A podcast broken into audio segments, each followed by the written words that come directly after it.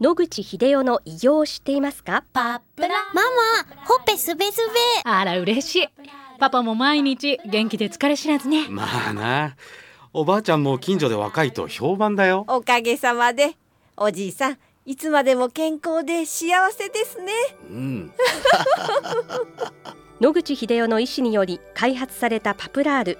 老化や万病のもと活性酸素を分解してあなたの健康を守ります80年のロングセラー使い続けた人が知っている安心の品質と効果。その悩みいつまで我慢しますか？お問い合わせは東洋厚生製薬所または武蔵野製薬へ。白川先生おはようございおはようますございます。今週もお話をどうぞよろしくお願いいたします,、はい、えー毎日寒いはい。季節となりましたけれども、ね。先生冬にアレルギーが悪化する方が多いと聞いたんですけれども、これはどうしてなんでしょうか、まずアレルギーといっても、あの、アレルギー性鼻炎、はい。それから喘息、それからアトピー性皮膚炎ありますね。ですので、おそらく3つの疾患ごとに、冬に悪くなる理由とか頻度とかは全然違うと思います。まずあの、アレルギー性鼻炎ですが、実はダニというのはですね、9月から12月までが一番多いんです。ですので、まあ、秋の終わりぐらいから冬の初めぐらいまではダニが部屋の中にいるんですね。で、さすがに12月になると死んでるかもしれません。冷たくて。暖房をまだかけなければですね。ところが、ダニは死骸になっても、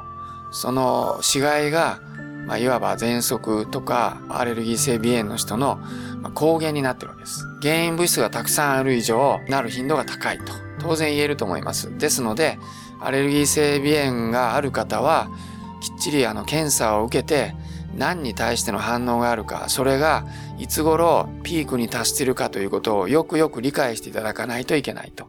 で、アレルギー性鼻炎の人で、冬とか秋に豚草とか、そういうものに反応する人はそれが長続きしちゃうんですね。よく風邪と間違えられるんですけども、そういう反応が秋か遅くから冬に起こってくると。そうすると微汁が出ます。で、立ってる時は鼻の穴から出るんですけど、寝てる時は喉に落ちてきちゃうんですね。そうすると夜寝てる間に、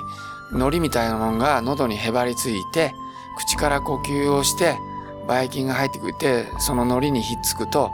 喉が常に炎症を起こしていることになります。したがってそれで咳を誘発したり、痰が出たりして、あたかも風邪症状のような状況になります。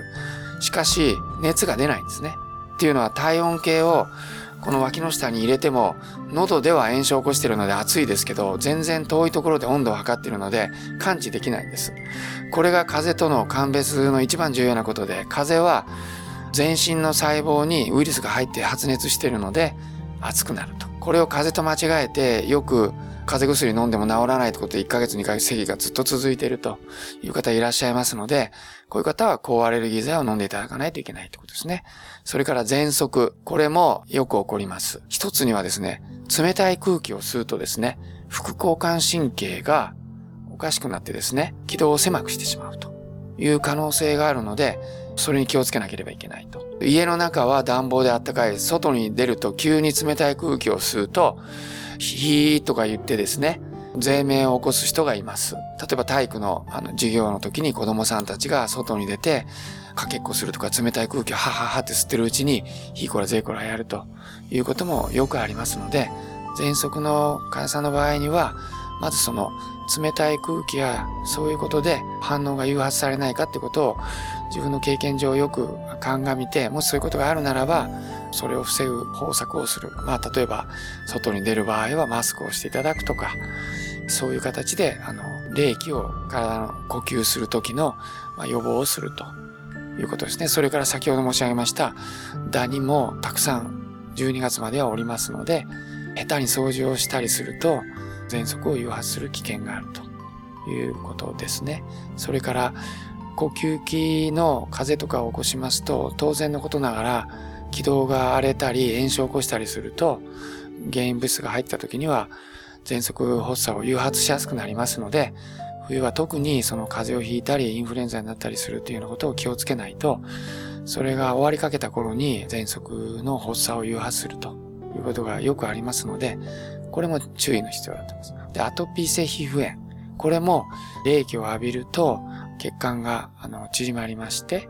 それでその結果、原因物質の除去、炎症による除去、そういうことが悪くなりますので、抗原、そういうものが局所にとどまってアレルギー反応を強くするということが十分ありますので、それも気をつけていただくと。から一方、たくさん服を着て温めるとですね、実はあの、副交感神経過敏症という方も、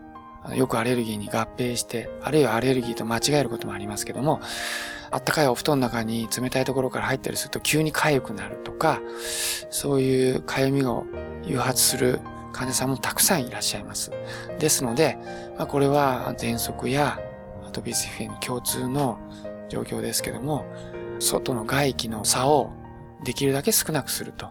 いうことが、まあ、発作のあるいは痒みの予防になるということで、冬は特にそういうことが起こりやすいので、まあ、三大疾患それぞれに特色がありますけれども、その原因をきちんと理解した上で予防対策を立てていただくというのがいいと思います。はい。なるべく外と内側の温度そうですね。温度差を、はい、作らない作らないようにすると。はい、それから、まあ自分が交感神経の過敏症があるかどうか、これはですね、定規があります。定規を手で十字を作るような形でガーッと擦っていただくと、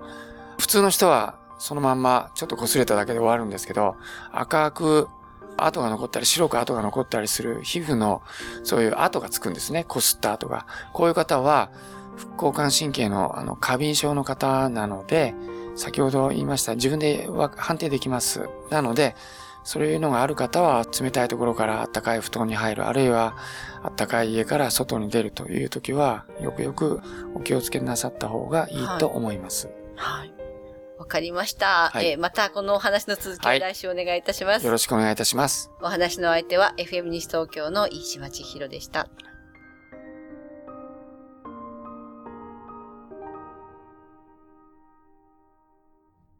諦めないで、末期がん。遺伝子治療、免疫細胞療法、温熱治療。抗がん剤に頼らない最先端のがん治療で生きる希望を。ご相談は、東京中央メディカルクリニックへ。電話